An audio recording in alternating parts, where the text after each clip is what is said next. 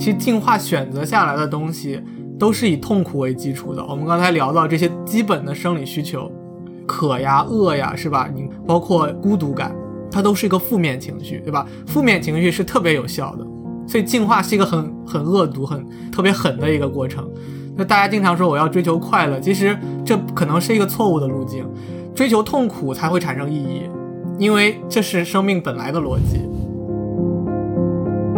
但我知道有一种病，就是就是超级 social 的，叫什么 Williams syndrome，它也是一个基因突变产生的，就是那种见谁就跟谁 social 那种自来熟。我没见过这种意义的社交牛逼症。对对对对对对，就是人类生生不息的原因，就是因为我们在不断的了解彼此，在不断的丈量彼此，而在丈量彼此的过程当中，我们更了解我们自己嘛。你不善于社交，也是通过社交得到的呀。每期对谈一个陌生行业，我是天宇，我是天宇，欢迎收听天宇兔 FM。这是一档为了开拓眼界、走出自己的局限而设立的播客，通过与人的对谈来试图与未知的领域和知识产生互动。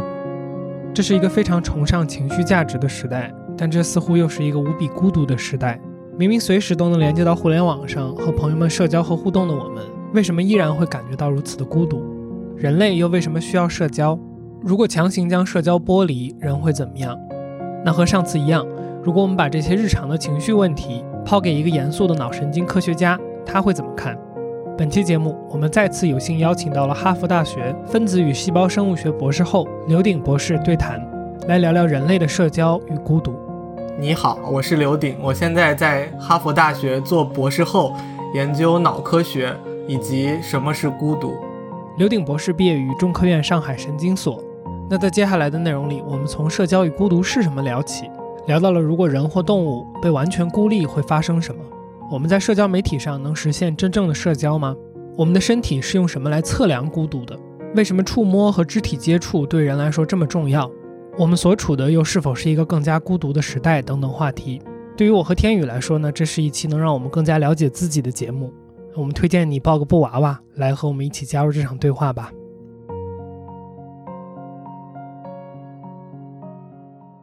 再放在开头闲扯一两句，最后的就是上期节目对我们来说非常重要。就现在这期节目的播放量是一个短期内应该我们自己无法超越自己的 一个播放量。我也非常吃惊，你们觉得会是什么原因？就是我我完全没有想到会有这么多人看，甚至还有一些人在后面联系我的。有发邮件的，然后就直接找到我的，或者是留言的，就是我从来我这辈子第一次体验这种感觉，就是所谓网红的 有点网红的感觉，或者流量的那种那个力量。但是我觉得，就是我让我比较吃惊的是，我们其实在聊一个很比较终极的问题，就甚至是有点抽象的问题。我会觉得，如果我站在观众的角度讲，我会觉得有点会有点无聊，因为它跟生活实际是不直接相关的。那我的一个感觉就是，其实。大家可能在生活里面是是有一些 struggle，是有些不开心的挣扎的，对挣扎。所以我们的对话可能给给了大家一个一种理解的方式。这种方式是怎么讲？就是大家可以说哦，如果我改变不了外部世界的话，我还有另外一条途径去去感受真实，去感受爱，感受幸福。所以它它其实反映了一种外部世界的。可能是不舒适或者压迫的状态，嗯，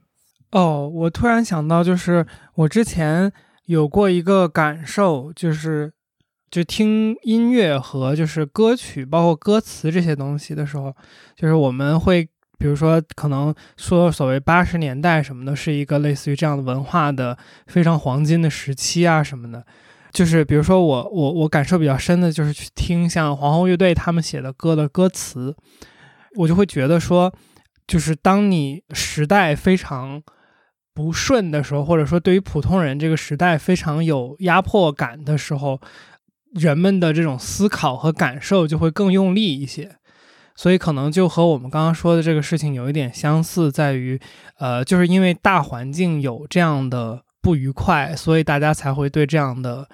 对话和产生共鸣吧。如果是一个呃一切都欣欣向荣的状态，可能大家也没有时间去思考这些问题，也没有精力去思考这些问题，可能更多的精力放在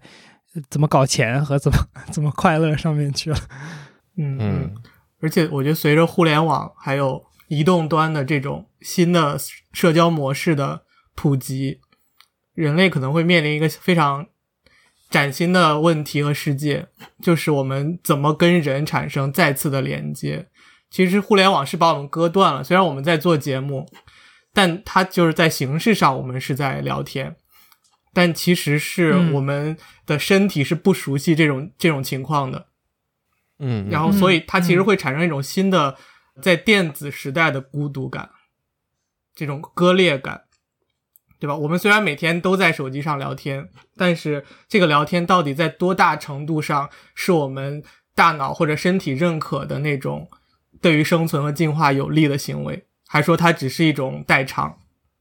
那我们就在这个话题上延续呗。我觉得其实这个就是我们要聊的问题之一了。就是从科学的角度上来说，社交是什么？然后它需要哪些要素来满足我们的呃社交需求？嗯，首先可以说一下，就是呃，社会交往或社交是一个非常重要的生理需求，可以这样说。然后我自己做的研究呢，其实就是在研究大脑是怎么编码这样一种，嗯，简单来说就是孤独感。社交的需求，然后我一个比较重要的发现就是说，它其实跟你渴了要喝水、饿了要吃饭是一样的，它是一种稳态，我们叫叫 homeostasis 稳态调节。你没有，你就需要去去做这件事情。如果你不去做的话，身体就会报警。嗯，就像你会饿嘛，饿其实是一种报警信号。那其实孤独感也是身体在报警。有危险。其实，在在过去，你就想，如果一个动物离群了的话，它就会非常的危险，会被天敌吃掉啊，会没有资源呐，对吧？会，如果你在群体里面会有温暖呐，会有更多的求偶的机会啊，这些你都没有了，这是一种非常对个体不利的一种状况。所以，那身体要产生一个报警的信号，让你回去。这就是简单来说，为什么有孤独感，它是一种报警的信号。然后。我们说它基本需求其实也很很容易理解，每个人都有这种体验，就是人类有一种基本的呃一个事情叫做啊分离焦虑，就是我们不愿意跟彼此认识的人或者是有连接的这个系统或者组织分开啊，所谓的走出了舒适圈儿，对对，或者是你像我们说再见，我们说再见这个字儿。是吧？这在语言上面，我们都表达了一个希望可以再次见到你。然后英语也叫叫 see you，对吧？see you tomorrow，哎，不一定会再见，但是它是某一种良好的愿望。这种愿望其实反映了我们内心那种焦虑，就是当分开的时候是会产生负面情绪的。这个负面情绪就意思就是说和归属。然后和某些人产生联系是非常重要的一个东西。当你失去这个是东西的时候，身体是会产生一些报警信号的。所谓负面情绪就是报警信号嘛。嗯嗯。那回到我们刚刚说的这个社交媒体的问题上，它可能就是我们是不是需要分清，就是哪些要素呃达成的时候，我们才开启了这个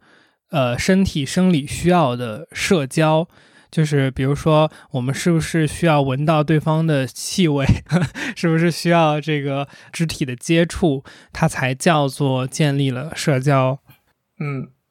其实这个问题的你的前提假设是社交是可以被分解成各种部分的，然后我们把每个部分放回去，你就可以把它还原成整个这样一件事情。这件事情可能不一定成立，就是它有一个整体的涌现的过程。我们刚才聊到。就是社交，你就必须要去社交。你在草原上，一群狮子碰面了，你就要在草原上。你在网上是永远实现不了这种社交的。在网上 能实现的，其实是一种我们叫 replacement，它是一种代偿，是一种叫真空释放的东西，叫 vacuum release。这个东西我们也很常见。就比如说，你得到不了一个东西，那你可以用另外一个东西去补偿或者代偿这件事情。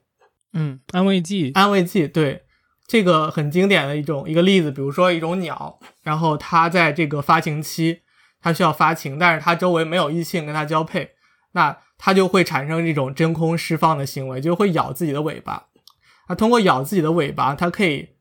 在一一定程度上把这种焦虑、这种压力释放掉。那我觉得人类很聪明啊，他们我们创造了各种各样的方式，让我们去可以释放掉这种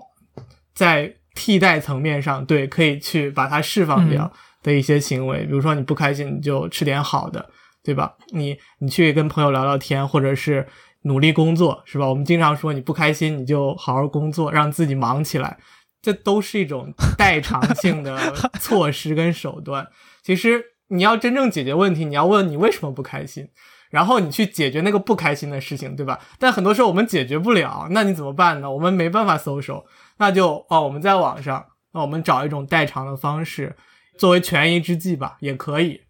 所以他的问题就是，你刚才会说，那到底这个东西有效没有效？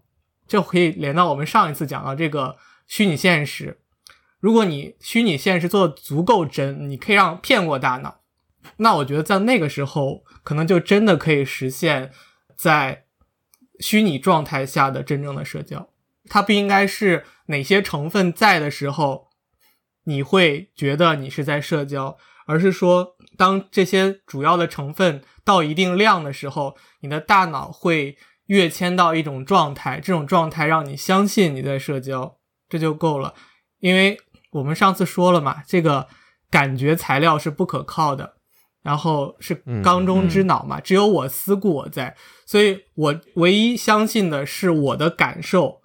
对吧？我的感觉，我的意识。那这个我的意识是可以依赖于现实的，也是可以依赖于虚拟的。就是其实虚拟跟现实是分不开的。如果当它分不开的时候，那我我的意识就相信了，我就就故我在了，就我们就在社交了。是我觉得是这样的一个逻辑。对。这个地方我有两个想问的问题，就是一个就是刚才我们说的，就是说我们当我们说对社交的需求的时候，那社交在一个我们拓就是抛开呃科学层面上的时候，作为一个普通人说社交的时候，我们经常说会说一些类似于有效社交和无效社交，然后以及我们也会说就是社交成功以及社交失败。就是比如说，作为一个我觉得我相对来说偏内向的人吧，因为 MBTI 我测的那个版本我是 E 和 I 各百分之五十，就是就是正中心，然后他给我定义成了 I。但是总之就是我觉得我自己是偏内向的，因为我觉得我跟别人打交道是消耗能量的，就我自己待着的时候，我觉得我是补充能量的。呃，那就是回到我刚才本来想问的问题是说，就是有的时候我们会在社交之后觉得没有表现很好，或者是这个社交的时候，这个和对象没有产生共鸣，就会有一种挫败感，就是我这次的社交不成功，或者是我在社交的这个场景下出糗了。那这些其实都会给我们心理层面上有一个负面的情绪。所以我我第一个就是感兴趣的问题是说，那。这种所谓失败的社交对我们是不是有价值的？或者说，失败的社交是不是也是，呃，会满足我们的社交需求？然后另外一个就是，我们如果拉到一个就是比较极限的值的话，就是如果我们完全被孤立不社交会怎么样？就是这个，当我们说它是一个稳态的时候，那这个稳态如果被拉到一个点，就是被打破了的话，它会不会产产生一些比如生理上的损伤？嗯嗯。其实我们首先要分清几个层面的概念，就是我们说社交其实有三个层次吧。第一个就是最最基本的动物需要延续这个种族需要做就是性行为，比如说有一些动物它是叫做 solitary animal，它就是完全不就是独居型动物，它这一辈子唯一的社交就是去交配的时候，那这是一个最最底层的动机。那在这个动机上面还有一层呢，就是陪伴。就是我们讲这个呃归属感，然后在一个集体里面有这种安全感，这是陪伴的社交。但是你刚才说的这个可能是更一个更高层面的，就是说我希望通过社交的方式得到一些资源，或者是比如说我可以更好的发展自己啊，或者是怎么怎么样。就是它这三个的话，我觉得它是有一个一个递进的关系。如果你现在特别需要的就是。陪伴，你就是觉得一个人很难受，甚至是出现了一些精神上面的问题，就是那个时候你你就没有什么那个第三层失败的社交，你只要在那个状态下，你就会感觉到好。就是有一个例子是说，如果你把一个公鼠隔离出来，然后它就非常 stress，但是你把它放回去呢，它就要打架，因为它要争这个这个等地盘等什么的，级对吧？它要打架，但是它宁可要去受打架的苦，也不愿意去受孤独的苦。它是比较这两种到底它哪个更需要。对，对，主要是我觉得就是一个很重要的事情，就是我还是想知道，如果我们把社交剥离开来，它是会有一个就是生理上的反应吗？刚才我们也提到了一点，就是说它有呃生理层面和这个心就是心情的这种可能对于更高层级的这个发展的需求导致的这种心情的变化。但是，就是如果说，呃，我们剥离到最根本的这个生理层面上面，如果不社交的话，会怎么样呢？对，这个其实我们在动物上面可以做这样的实验，比如说我自己的实验，呃，小鼠在被隔离以后有各种各样的问题，最简单的就是它会焦虑，然后它体重会下降，或者体重上升，就是它其实是一种代偿的状态，它需要通过吃更多去让自己开心。然后呢，还有一些别人的研究，比如说啊、心血管会有问题，然后免疫系统会有问题，认知会出现一些问题，然后甚至有人说社会隔离带来的危害，相当于是一天抽十五根烟、喝六杯酒的这个危害。然后它可以，它可以让一个一个动物或者说人吧，然后有百分之三十的概率可以增加你的死亡率的。还是挺严重的一个一个问题，因为其实我们我们普通人是很难体会到那种绝对概念上面的社会隔离的，因为我们就是我刚才说，我有这种真空释放，有各种机制，你可以去看手机啊，甚至看书都是一种社交的方式，对吧？你虽然没有办法跟他交互，但是是他别人的思想撞到你身上，然后你会产生一个一个反应，这也是某种程度的这个代偿。嗯，我觉得一天喝这个十六杯酒、抽十五根烟的人好像挺多的，这好像确实是个问题。对，还有一部分实验数据其实是来自于人类的监狱系统，特别是在早年间，我们就是不知道社会隔离会有这么大危害的时候，第一波的现代监狱它都是实行这种叫做 solitary 的 refinement，就是单人单间儿，然后不允许交流。现在的监狱都是有放风活动，对吧？它是让人交流的。那这种不交流的很严重的后果就是这些这些人精神就都会错乱掉，会产生各种各样的幻觉啊，会睡不着觉啊，然后有各种各样的问题，而且这都是有记录在册的。然后后面大家就意识到这是一个非常严重的问题。其实从某种程度上讲，他的这种惩罚是非常有效的，因为人非常痛苦，在监狱里面，在这种社会隔离的监狱里面是非常痛苦的。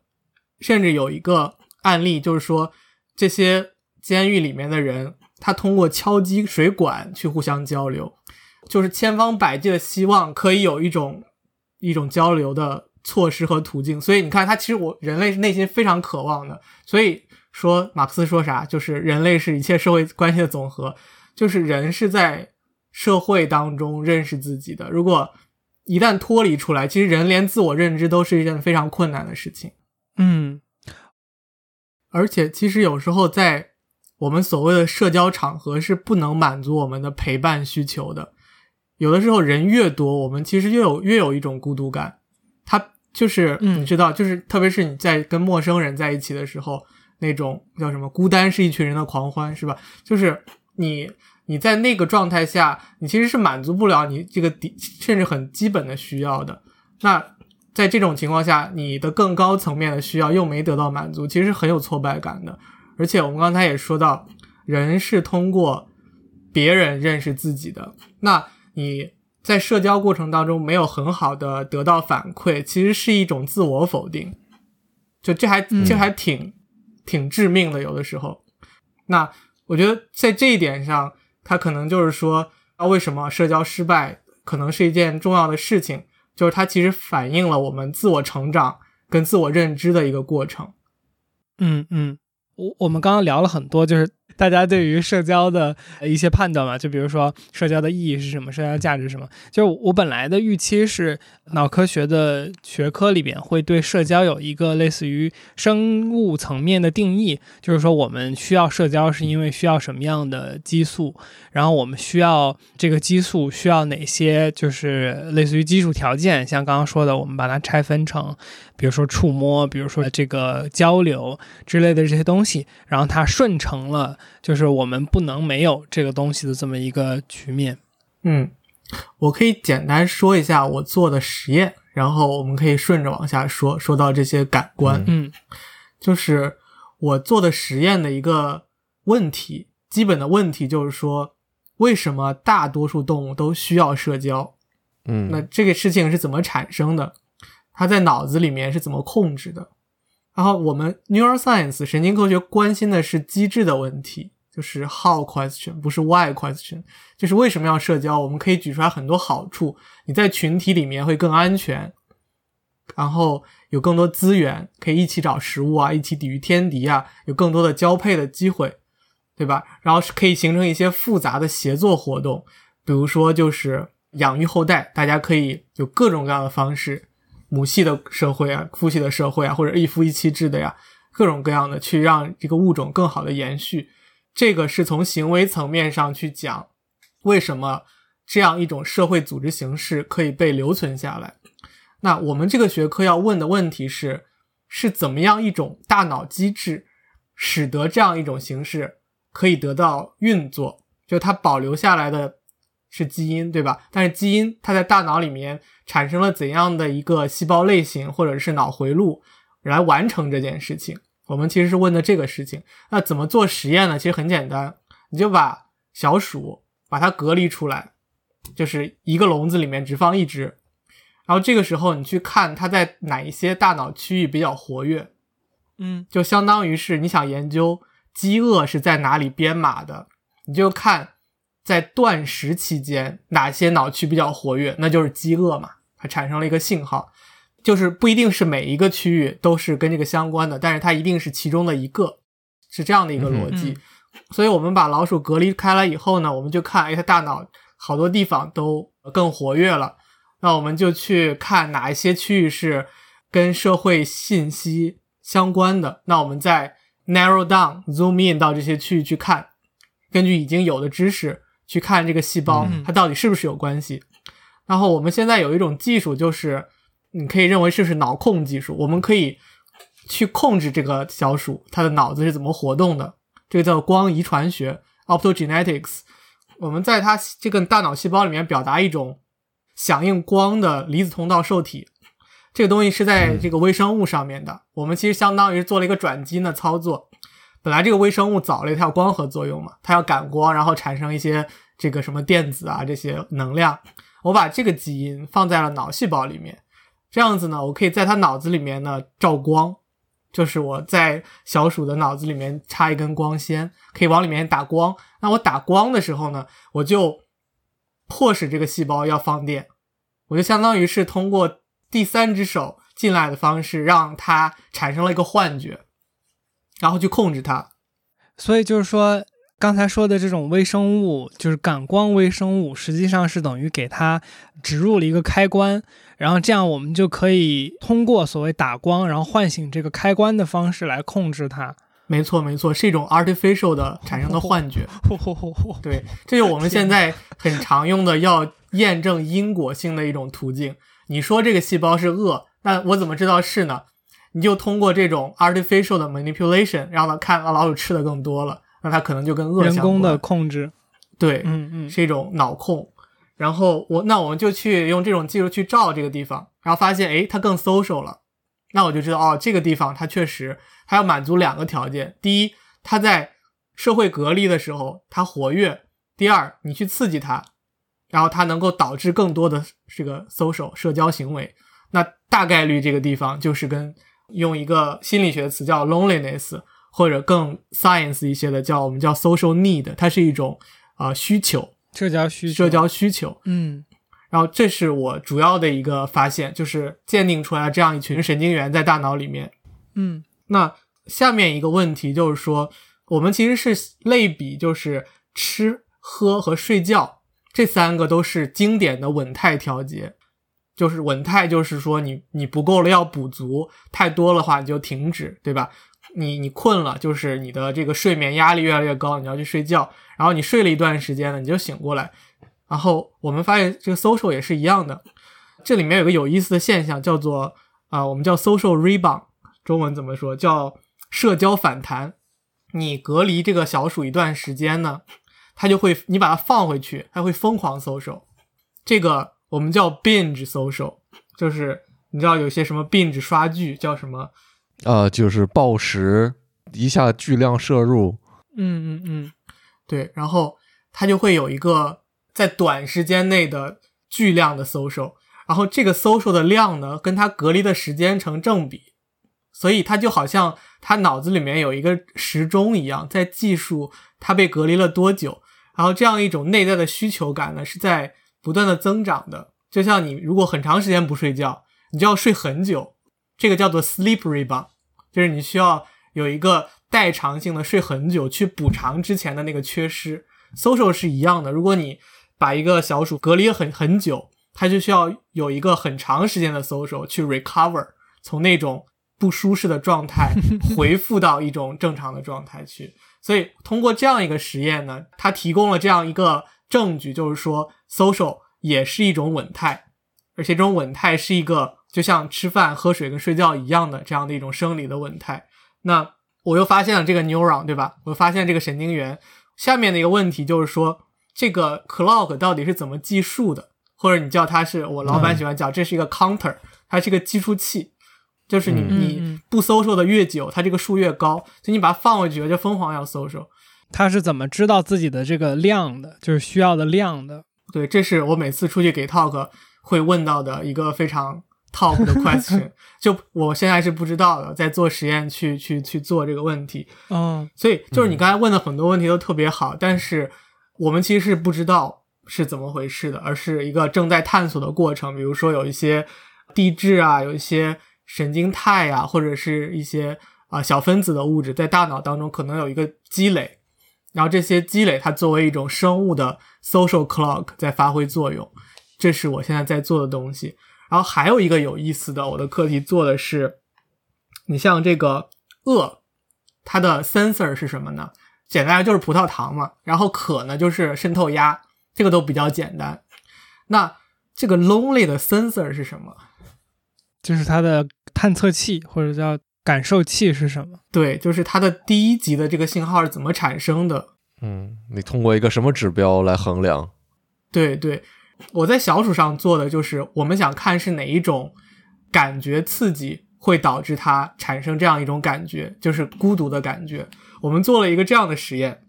我们在它这个笼笼子当中，就是养小鼠的这个笼子当中放一个隔板，这个隔板上面是有洞的，这个隔板的左边有一只老鼠，右边有两只老鼠。就让你看，就让你看，对，看他们社交。他可以看，对吧？他也可以听到，也可以闻到，但是他就不能碰，就是碰不到。然后在这种情况下呢，你把隔板去掉以后呢，他也会疯狂社交。就这个啥意思呢？意思就是说，仅仅通过看，仅仅通过听，然后闻这些嗅觉，这是不够的，它依然能够产生这样的一种需求。在行为上面，他需要通过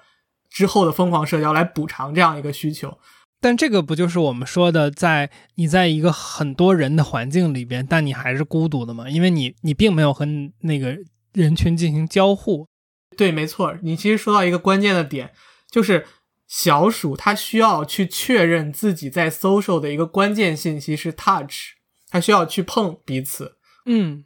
人大概已经就比较比较演化了，我们。Touch 现在变成了一种人和人边界的定义，不能不是随便。我有一次去给 talk，然后就有一个观众说：“那我现在特别孤独，我到一个屋子里随便 touch，我不是 去耍流氓吗？” 所以，对，就是人大概已经在 touch 这块已经就是不是那么的重要了，但是 touch 依然很重要。我们一会儿可以再说。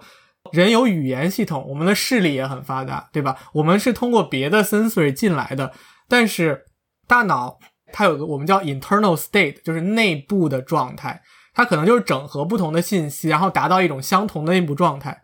那人类虽然在 touch 在这个触觉上面的这样一个信息收集可能不如小鼠那么重要，但是我们通过别的信息的收集也可以达到一个相同的状态。那这样一个核心的状态，我们就说是你觉得你是 social 的，还是你是 lonely 的，是这样一个概念。对，但至少在小鼠上面，它是非常 enjoy 这个 touch 的。touch 对于它来说是一个最终确认，就是他要产生一种我们叫 belief state，他相信自己是在一个社交环境当中的这样一个。压死骆驼的最后一根稻草，这是他的凭据。那人的凭据可能有很多，对吧？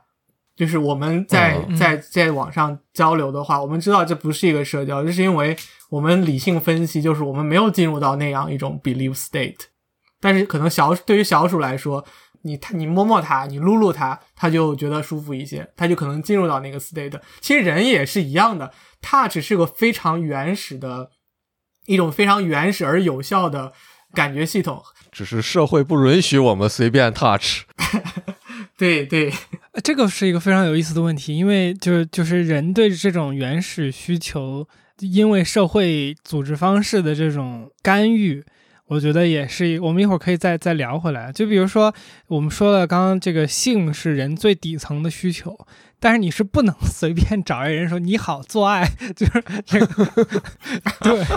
是的。所以，呃，这个之间的关系本身也就感觉是一个非常有意思的。就所谓 civilized，什么叫 civilized？就为什么要 civilized？它对我们的影响到底是好的还是坏的？就作为一个生物的健康什么这那的，对，就虽然现在 touch 变成了一种所谓亲密关系和非亲密关系的界定，但是人还是有非常多的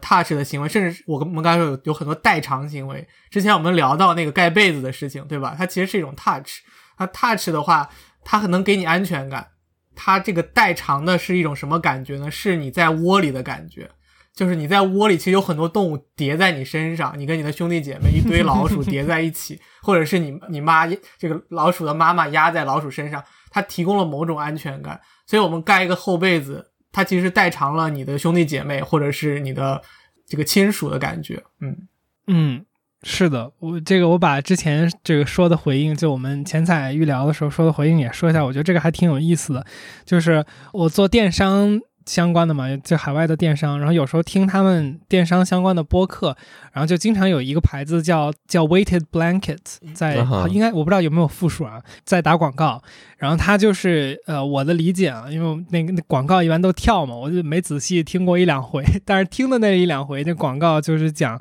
呃那个是一个很重的被子，就是它是一个加了重量的被子，我用过。啊，你用过，那感受怎么样？就我先说完它是什么，反正它的功能就是说，你用一个更重的被子压在身上，你就会睡得更安稳，因为它给了你这么一种，我我的理解就是它是一种安全感。因为我自己是，就是我是趴着睡的，但我知道这个有各种不好的这个问题啊，就是说趴睡就是各种危害什么这那的。但是我自己的状态就是我，我觉得也许是人或者说动物胸口这一部分是最。最弱的这一部分要保护的东西吧，所以我趴着的时候就给了它一个压力，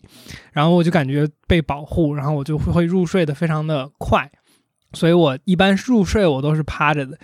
嗯，然后对，回到大白那个，就所以你用过那个东西真的有用吗？或者感受如何？我还挺好奇。什么感真的有用吗？我觉得是看你想用它干嘛。我觉得如果你的目的就是说你不把被子踹飞，那绝对是有用的，因为你根本踹不动它。啊。啊，所以它的功能到底是什么呀？我一直以为它的功能是给你安全感。我觉得确实是有更多的安全感的，只是我觉得说，其实普通的被子也 OK，就是我可能在这方面没有那么缺乏安全感。因为我盖那种毛毯，我就不习惯，就是说它够暖了，但是我就是想要那种就是重一点的棉被。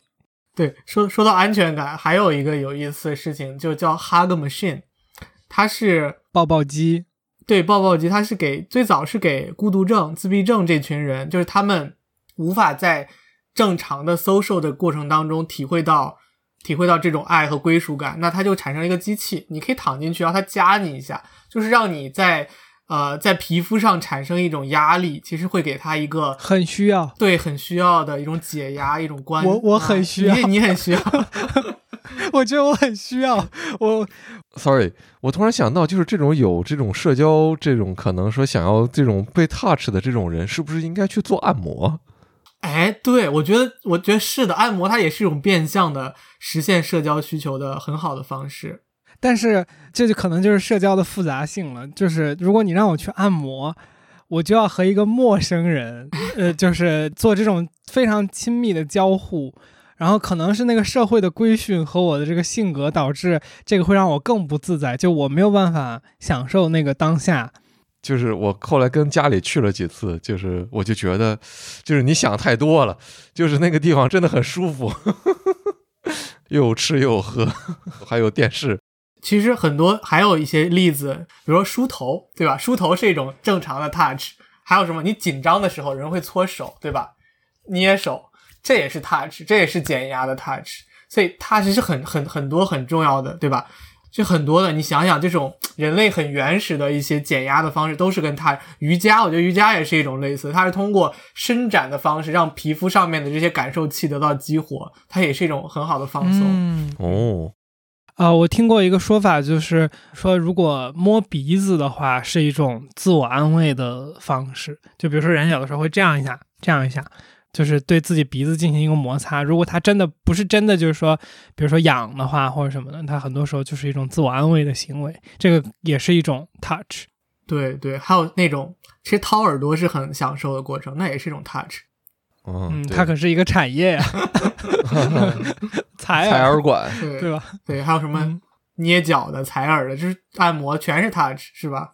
嗯？touch 是一种动物识别自己在社交场合的重要信息，然后它也确实提供了社交能给我们带来的安全感。我们其实刚才讲讲的这些事情，都是一方面是 touch 直接带给我们的，另一方面它是通过一种模拟社交的方式带给我们的。就比如说被子这件事情，嗯它可能是模拟我们在窝里的感觉，跟很多小动物在一起的感觉。嗯嗯嗯，呃，我刚才想到的一个叠加的东西，就是呃，我们说了，呃，社会对人有一种规训，就是呃，我们由于社会现在的组织方式，导致很多事情我们不能像原始的。呃，时代一样去进行，比如说我们现在的社会组织方式不会让我们一窝人，就是我爸、我妈还有我，对，还有我女朋友，然后全全部压在一起睡在一个窝里面，这是现代社会的组织方式。呃，就是啊、对的，但是那你们也是排排睡对吧？你也不会叠 在一起睡，那确实，对所以我就是想说，那其实我们现在的这些新的。呃，方式来满足这些需求，它其实是社会组织方式改变了我们可能更长时间段建立的一些身体生理层面上面的这种感知的需求。然后呢，我们现在其实是在其他的东西上面来还原和满足这些呃，我们我们长久以来建立的这些东西。没错，没错。其实突然我想到一个有意思的事情，就是脑子，就是生物的演化是非常缓慢的。我们现在的大脑可能还是呃千万年前的大脑，所以我们对于我们大脑有意义的东西，还是千万年前的东西。但可能就是嗯我们所谓的意义感，其实来自于已经就是在远古时候比较需要的东西，但现在可能并不需要了，所以它产生了一种需求的幻觉。怎么讲呢？就是说，嗯这个孤独感哈，你在古你在远古是因为你如果从种群当中走散了，你就很容易就死掉了，所以你你就是要报警，你就是要回去的。但是你现在一个人也很安全，对吧？他已经没有这个后顾之忧了。看在哪儿。但是我们的身体呢，一对它依然是几千年前的身体，它的反应还在那儿，它其实是一个错误反应。对，所以就是说，你一方面你是可以去满足这个需求，你就去搜索；另外一个方面，你能不能把这需求给去掉，因为它没用了，可能已经，对吧？嗯，嗯就是这有一个错位，你知道，这很有意思。我们的认知跟我们的生物的呃怎么说那个结构或者最最初的需求是错位的，然后很多这种错位产生了我们现在一些奇奇怪怪的症状。我刚才在想，我们上期最后的落点说，人类的感受是最真实的，不管你外界到底是不是虚拟的一个环境，呃，我产生的即使是对一个虚拟的东西的感受也是真实的。那我们刚才聊的这些，比如说我们进化过来的这些应激的反应。然后我们进化过来的这些对于社交的需求，以及他们在这个新的世界里边的变种，其实也是我们那个最真实的东西的遗留物，对吧？就是这个是最难改的，我们的那种感受所建立下来的，不管是恐对于一个什么东西的这种应激的恐惧，还是对于一个什么东西的呃反应。是也不也不一定是最难，我这个话说的是绝对。我我我觉得我觉得是有道理的吧，因为就是一脉一脉的这个生物演化，我们人的祖先可以是某种鱼，然后某种那种呃海洋的微生物，所以就是肯定是在某一个时间点，它产生了大脑，产生了自我的认知，产生了呃一些就是思考的方式。当然，可能我们跟鱼思考的内容不太一样，但是。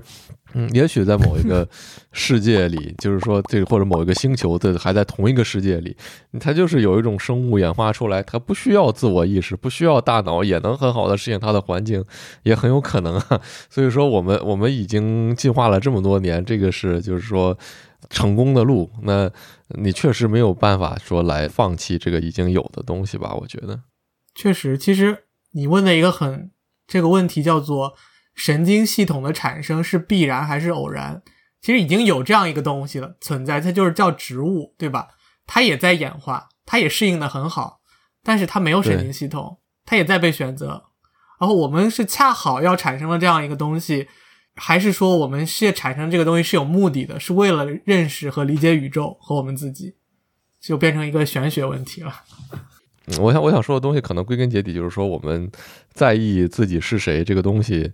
本身就是你说它有没有意义？有意义的根本原因，就是因为我们不得不，我们的这个生活的方式就是在在意自己是谁，才能产生出其他的东西来。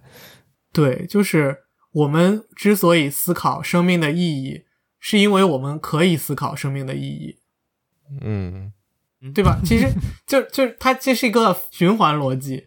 你说树它会思考吗？它可能不思考，因为它它也不它也不需要思考，它也不能思考，但它也生存下来了，对吧？所以在更大的生存逻辑下面，我们其实是平等的，但只是我们产生了这样一种能力去问这个问题，但是不代表我们能回答它，对吧？我们其实都是很被动的在被选择的过程。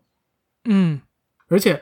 你你刚才讲这个问题，我突然想到，就是说，其实进化选择下来的东西。都是以痛苦为基础的。我们刚才聊到这些基本的生理需求，渴呀、饿呀，是吧？你困呐，然后呃寒冷，包括孤独感，它都是一个负面情绪，对吧？负面情绪是特别有效的，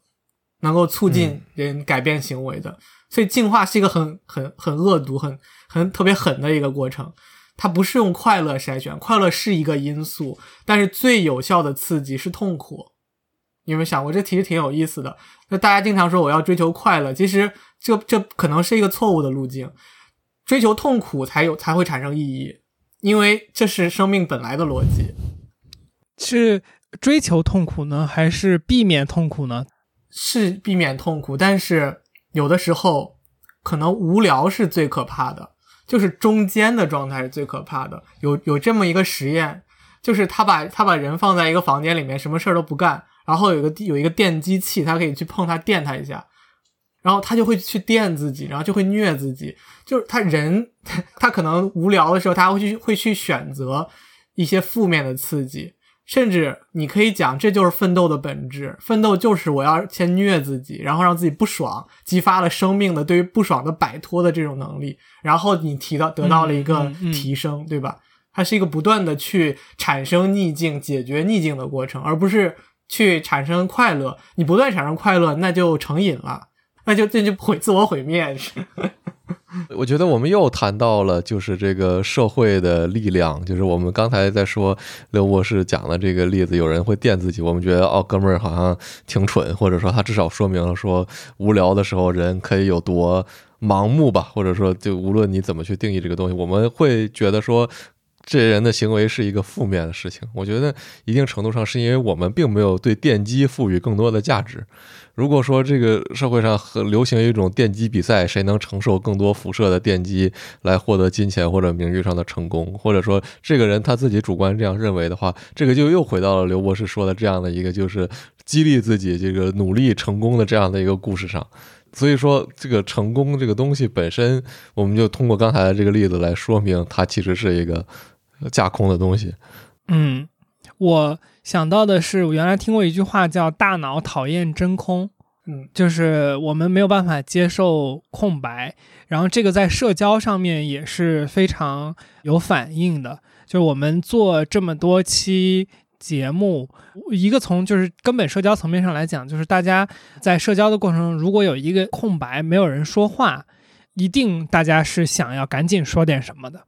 就是要不然这个会有一种很尴尬的感觉，就是我们讨厌这种真空。然后，呃，我们又说到了，就是说，就是这种给自己找不痛快，有的时候是更有价值的一个东西。就是 我觉得我自己有的时候作为 主持人这个角色，我是在训练自己去忍受这种真空的。呃，就是有的时候它不是一个真实的真空，而只是就是嘉宾他的。呃，说话速度比较慢，然后 我作为主持人，如果我没有忍住这个真空，然后去说了东西的话，其实是一种打破。但我自己的内心的感受是，呃，很想接上一点什么，把这个东西给填满的。你是给他创造了真空，让他难受，对吧？让让那个嘉宾难受，所以要让他说话。这个不能直说，这个就所以我说他可能说话慢，就是这个是一个有效的，就是引导对方去呃进一步输出的方式。我们我倒是可以可以这么说，就是当你不说话的时候，就会有人想要去把这个东西填补起来。呃，刚才听到了一个关键词是孤独症，孤独症和自闭症是一个东西吗？啊，一回事儿。哦哦哦，对。嗯，但是好像现在大家说叫孤独症会比较好一点，就是这样不带有歧视的感觉。它就其实不是本质上的自闭，这个叫 autism 或者叫 ASD，它是一个谱系障碍，自闭症谱系障碍，它是一类病，不是一种病。就是我刚才说过，这些人他其实是渴望 social 的，他只是在 social 过程当中不能得到正反馈，所以他就去他就畏惧了这个事情。嗯，所以他是这样的一个情况，所以他不是自闭，他是他在这个习得过程当中没有得到一个很好的反馈，所以他没有形成这样一种行为模式。嗯，但我知道有一种病，就是就是超级 social 的，有另外一种，它是跟自闭症反过来的，叫什么 William syndrome，就这种人超级 social，他也是一个基因突变产生的，就是那种。好像见谁就跟谁 social 那种自来熟，我没见过这种。意义的社交牛逼症。对对对。对对对，对，天生的社交恐怖分子，在基因上决定的牛逼症。我有点羡慕。哎，我觉得这个问题我们可以延伸一下，就是说，我们这个社会现在是不是就是更加喜欢擅长于社交的个体？呃，我觉得好像是的。我觉得好像一直是的。那那你说为什么这个社交这个东西叫 William Syndrome？是不是也许在一百年以后，这个世界就被社交牛逼症 take over 了？就我们看到越来越多的这个基因突变，呃，它在社会中获得这个自己的存在。这个社交它可能也不见得是有效社交，是他抑制不住的要去社交，就是他他这是他的需要，但对别人来说可能不是一种愉悦的或者说合适的方式，他未必能成功的繁衍下一代。嗯，也是。对不起，我想到了一个我突然想 Q 一下的东西，就是。我们其实刚才之前一段时间讲了很多东西，就是说这个 touch 嘛，围绕 touch 我们走了有点远，不知道最后正片会留多少吧。但是就是这个，我们说你在这个一个现在的社会环境当中，不能够就是就是肆无忌惮的 touch。然后，但是我我看到一个比较有意思的东西是，刘博士您给我们就是的那个呃资料里面有讲说，这个摸布娃娃这些东西其实一定程度上是有效的。这个是呃，就是我我感觉是挺神奇的。这个它它是为什么呢？就是说它是我们它它满足了我们像您说的说达到了我认为我在社交的这样的一个界限吗？对我的理解是，touch 是一种非常古老的。感觉方式，你想在海洋里面，光线是很弱的，然后这些海洋动物它大概都是通过 touch 的方式去感觉水流啊，感觉化学信号啊，就是它的皮肤又当嘴又当手又当脚又它有各种各样的功能，然后这个鱼类登陆了以后，视觉才变得发达起来，因为我们可以看得很远，在空气里面，视觉才发达起来，然后听觉发达起来。你在水里好像也也听不到什么东西，那 touch 它就是一个其实是最演化时间最久的一个方式，那它可以传递很多很多的信息。你刚才说那个为什么 touch 本身可以缓解焦虑，有一个很经典的实验，就在上个世纪五十年代，有一个叫 Harlow 的实验室啊，科学家，这个大家应该都比较熟悉，就是他把那个小猴子从母猴子身边拿拿走，然后让母婴分离一段时间，然后给他两个选择。一个是一个铁丝妈妈，就是人做的一个模型；一个是一个绒布妈妈。然后铁丝妈妈是有奶的，就是是有营养的。然后他发现这个小猴子只在饿的时候去在铁丝妈妈身上，但是平时都在绒布妈妈身上。就是 touch 本身，它能提供一种啊本能的安全感和愉悦感。嗯，我想原因就是第一，它很原始，它就像 DNA 深处的一个东西，那它它给我们信息量。然后第二就是它这个感觉又是跟 social 紧密联合在一起的，那 social 本身是给人安全感的，所以它就你要 touch 它就有两种很重要的含义，一个是获取周围的信息，一个是获取周围的 social 信息。那其实到人身上，虽然我们的 touch 的权重没那么高了，但是我们依然保留了通过 touch 去获得安全感、认识世界的这样一种本质的属性和机能。嗯，这是我的理解。我在想，呃，是不是触摸对于我们来说的价值，未必是说对于呃触摸的接触的需求变少了，而是它变得稀缺了。因为这个社会的这个组织方式，我们它可能对于社会的运转来说不是最优的，所以我们把它留到了一些特定的对象和场景的时候，它反而更加的珍贵。然后呢，它更加的。在那些场景里边有更加重要的意义吧？对对，没错。其实，在亲密关系里面的 touch 是非常重要而且频繁的一种沟通模式，对吧？就是情侣之间呢，包括父母之间会会有拥抱啊，会有拍拍你啊，拍拍头啊，是吧？摸摸脸呐，这些都是 touch，它是一种亲密行为、亲密关系的表达。就是触摸也是什么爱的五种语言之一，是吧？哦，对，有什么送礼物啊，要肯定对方啊，还有就是有有五种方式，就是要形成亲密关系，然后其中还 touch 是其中的一个比较有效的方式，就可见它是承担了很重要的社会价值。嗯嗯，可能是有点发散了，那要不我们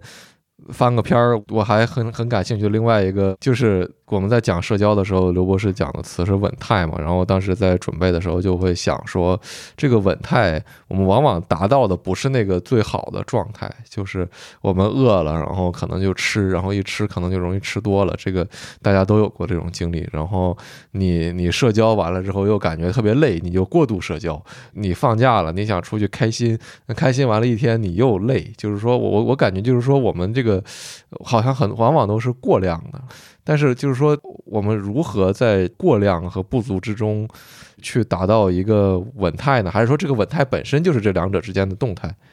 你讲了非常有意思的一个辩证关系，它可能就是需要通过超过去的方式去知道你要回来，你不超过去，你也不会知道要回来。就是它的定义是通过一种偏离的方式来定义的稳稳态，就是说。价格围绕价值波动，对吧？其实是不存在价值这个事情的，是通过你的波动，然后你抽象出来了中间的那条线，这嗯这是一个解释啊。但是有可能，比如说像我们睡觉，我们确实有一个基本的需要，一天是多少个小时，所以那就是另外一回事。但是从测量的角度来讲，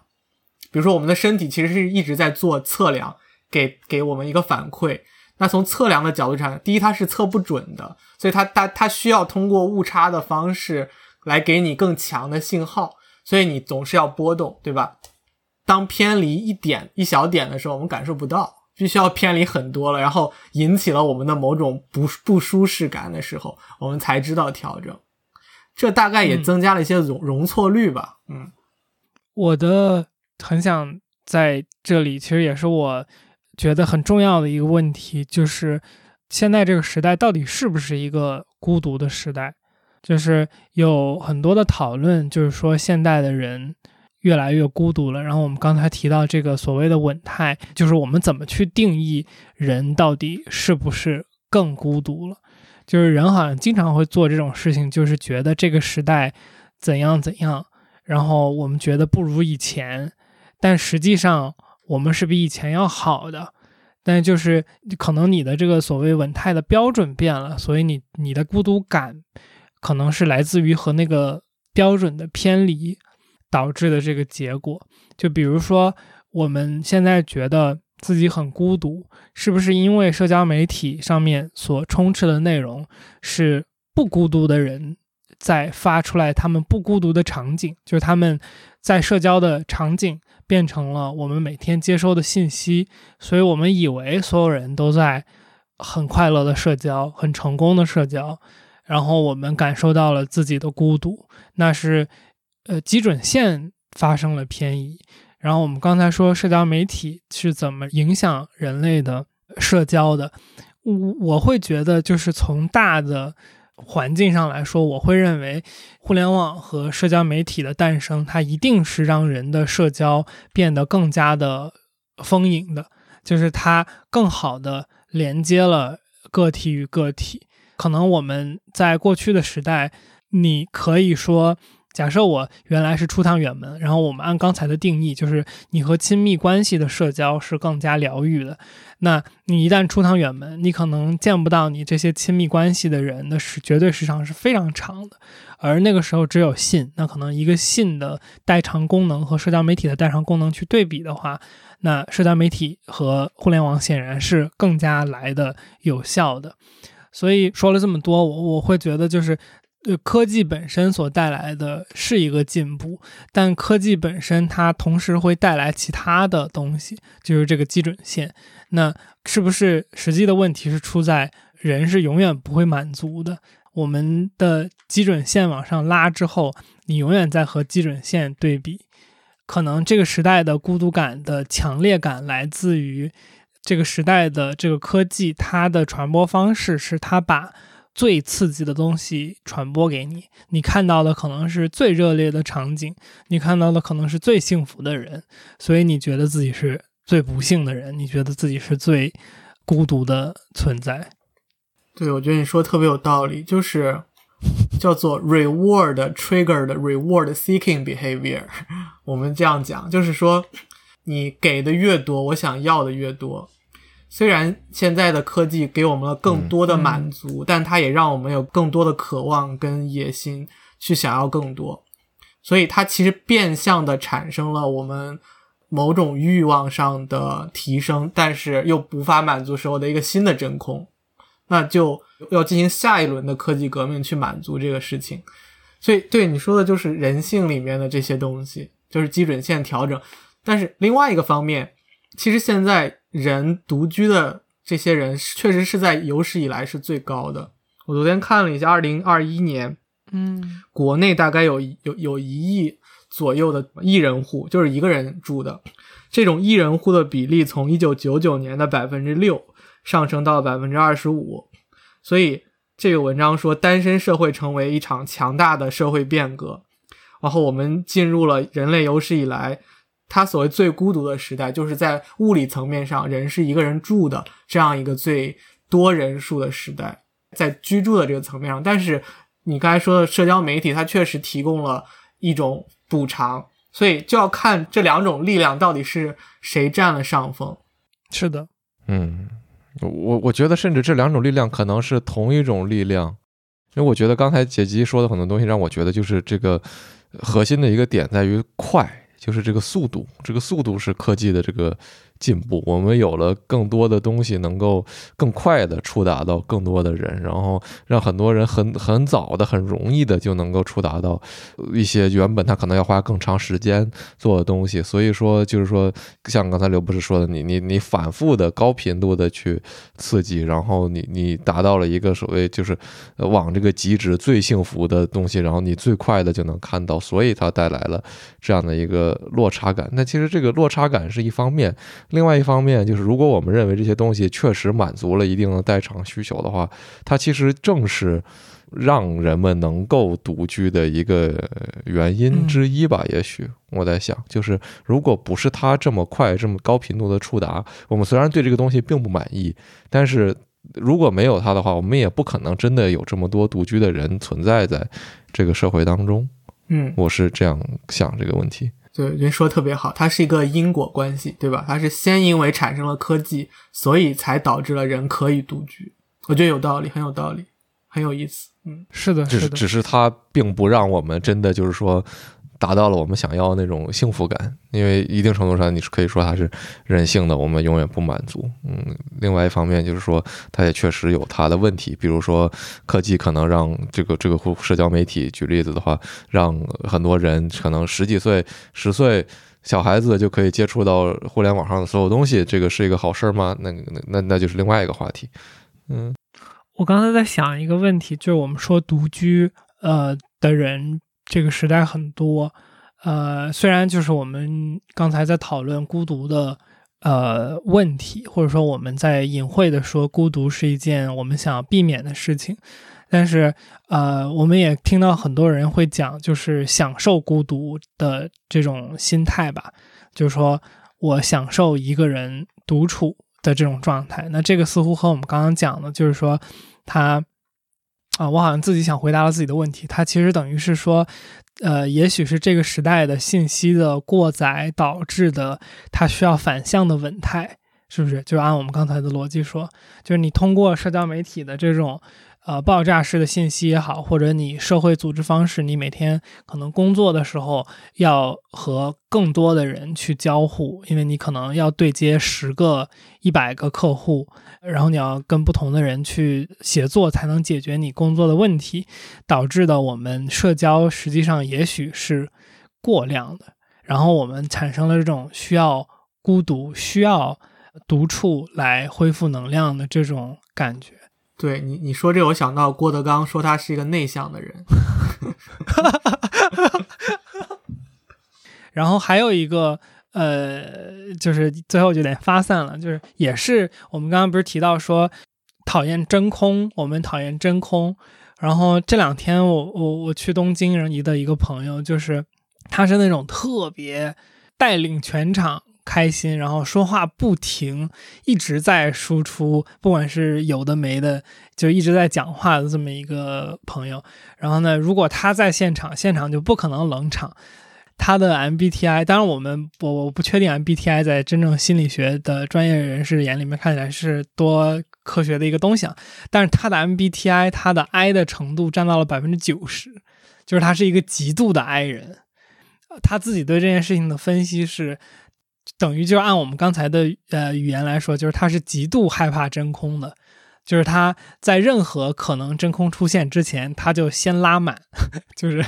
他先把这个真空出现的可能性填满，所以他展现出来的状态就是一个话非常多，然后极度呃社交的这么一个这种感觉吧。我简单说一下，你说这个有点像他们叫什么叫 anticipatory。Consumption 就是说，你知道自己会饿，但是你不等到你饿。其实我们现在都是这样，特别是喝水这方面，我们会提前去做这个事情，就是防止一旦出现这个事情，我面对不了会崩溃。所以它是一种，嗯，这种前就是叫预防预防式的 social 或者预防式的，它是防止稳态崩溃。所以它这是一个学习得的过程。嗯。我想聊那个，就是刘博士怎么看待自己的社交的这个问题。我我其实也测过那个什么 BTI，就是人人格的那个，我 E 跟 I 差不多平，是比较平衡的。嗯，但是这些年我的一个体会就是，不说话也是一种高级的表达，保持沉默其实是一种非常真诚的表现。但这样说出来就好像变成了一个 trick 了，就是嗯，就是有的时候嗯。你你是需要耐心的去等待、去倾听，这样其实给别人、给那个诉说者一个更好的感受，而你自己去讲，其实是是给人压迫的，就是这种感觉压，就是他人即地狱的那种感觉。但是你一旦你停下来去听的时候，反而你变成了一个更好的交流者，而且嗯。厉害的人都是在听的时候，他能把对方想表达但是没有表达出来的意思，帮助对方梳理出来，这个交流就非常的好，然后会走得很深，因为其实是大家都试图进入对方的那个语语境，而不是自己说自己的话。那其实倾听就非常非常重要。就包括，其实我觉得，我就想问你们个问题，就你们做节目这件事情，是不是对你们来说也非常是一个很好的对社交需求的满足？还是说你们就是做个节目，完了以后，呃，做完以后还是会觉得我需要跟我认识的人去 social 一下？就是我觉得它是一种，就是我们回到这个稳态的角度上来说，分情况是吧？有一些可以，对，就是或者说是这样的，就是我们对于我跟大白来讲，我我觉得可能是从两个角度来看，就是如果我们说社交这件事情的价值，就是说它带来的呃后续的社会价值和潜在的其他的这些，比如说信息的获取啊，或者说学到的知识这些东西，那呃，这个节目就是没有任何讨论空间的，我觉得是对我们社交的很大程度的一个提升。就是我们原来的社交，无论怎么去做，尤其是在大家的行业和日常做的事情比较固定的情况下，你很少或者说几乎没有一个很好的方式去找到这样的一个场景来跟不同的人交流不同的话题。所以从一个传统的意义上的社交来讲的话，我觉得它是绝对正向的一件事情。但是如果说是呃我们刚刚说的这种心理需求层面上的东西，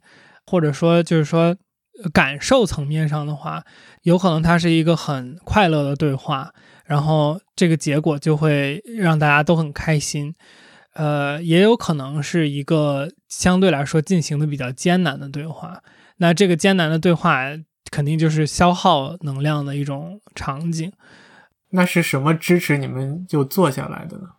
呃，因为它的价值是显而易见的。我我我觉得简单说就是这样，就是我的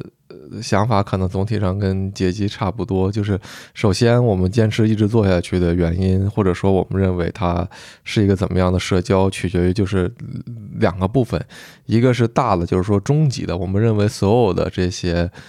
跟每一个嘉宾的对话，我们把它看成一个总和的话，我们认为这个东西是好的、有意义的，我们喜欢的，然后我们会进一步的一步一步走下去。然后另外一个方面是小的个体的，那每一个嘉宾的对话可能是愉快的，可能是艰难的，可能是就是顺利的，可能是不顺利的。那就是各种各样的情况都有在其中吧。然后我觉得，可能我们跟嘉宾处的最终。呃，能不能特别特别好，不完全于取决于我们现在这个一两个小时、两个半小时聊的怎么样。它一定程度上真的取决于说这个放出来的这期节目，如果是说这期节目大家评论特别不好，然后我们承受了很多压力，然后我们也不想让嘉宾承受那么多压力的话，我们可能就就也会觉得有点难受。但是如果这期节目好，然后我们就可能也会忘了说，这个之前录的时候，如果有一些比较困难的点，如果它呈现出来是好的，对，那那其实这个东西呃虚假嘛，可能有点虚假，但是我觉得这个虚假也很真实。很有意思，就是你要从 social 的角度来看，我们录节目的过程是互相在测量对方，你放节目的过程其实是对，每一个听众在测量我们，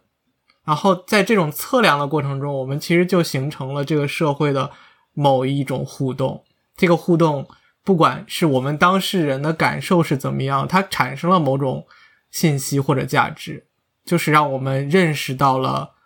世界的多样性也好，或者是有趣的地方也好，或者是艰难的地方也好。我觉得这这就挺有意义的。是的，是的。然后，如果再说一点个人的感受的话，就是我觉得我始终相信，就是当然也跟我跟杰基负责的部分有关系，就是因为我对节目录完了之后负责的部分其实很少，就是剪辑啊这些东西都是杰基和我们的那个剪辑师在沟通，所以确实一直以来对我来说，这个节目最有意义的部分来源于对话本身和什么样的人去交流，这个东西是。最有价值的，所以我现在也在想，就是这个早晚的结果是我要去呃外包除了录制以外的一切，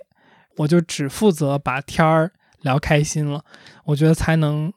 最大的程度把这个东西真的当做一个享受和和社交。为什么我一直不把这个东西完全的交出去？就是。大家对于社交好坏的判断，就是对于这个社交氛围的判断，太，就是它太微妙了。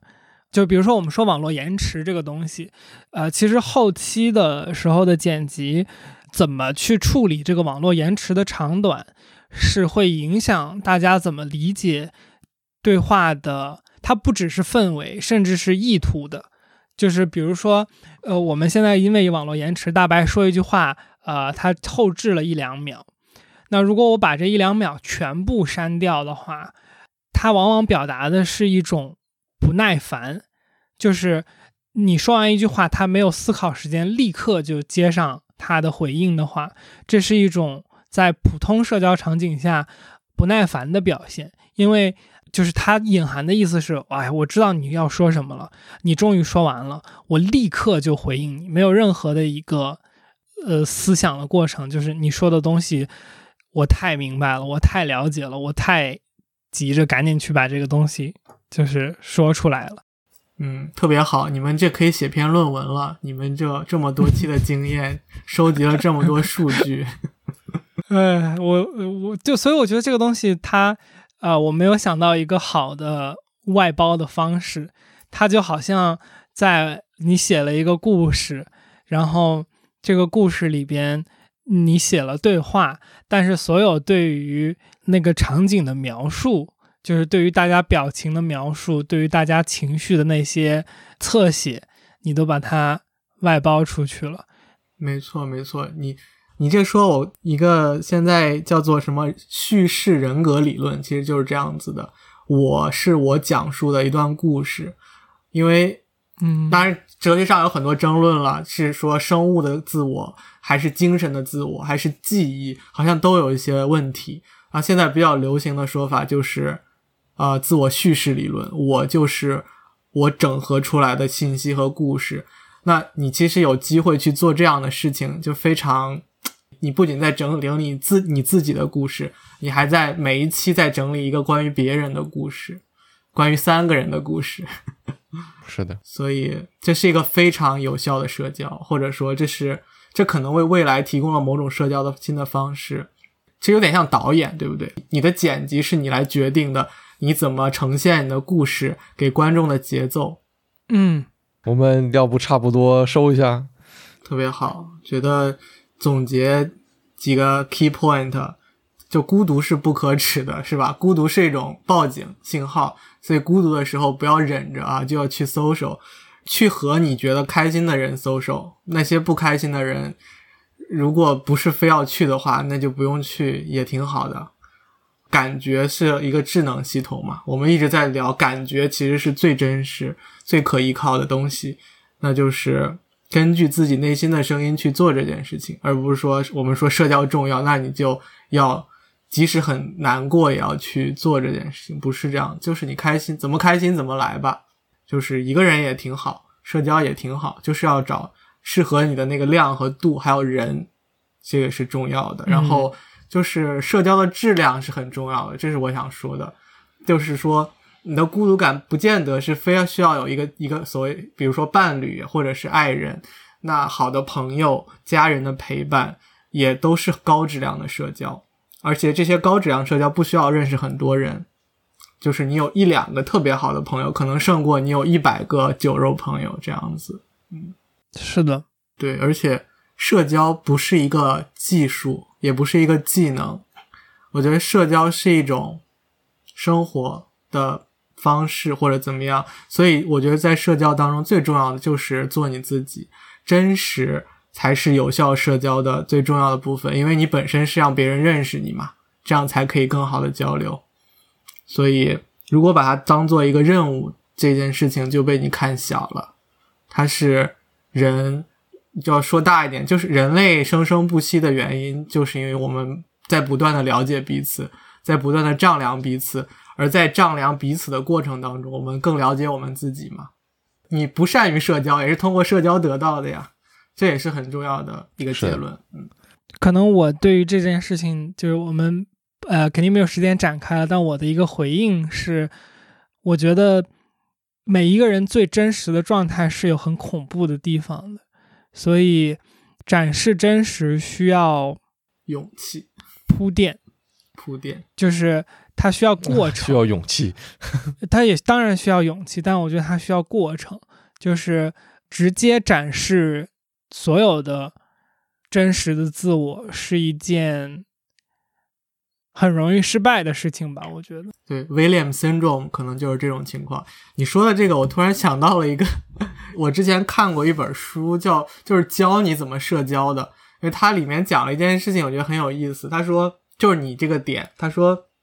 有些就是大家不喜欢寒暄，觉得寒暄这件事情特别假，但其实呢，寒暄是一个非常必要的步骤。他说，社交大概有三个层面，三个层次。寒暄就是讲一些客套话，有的没的，然后才能进入到叫做聊事实，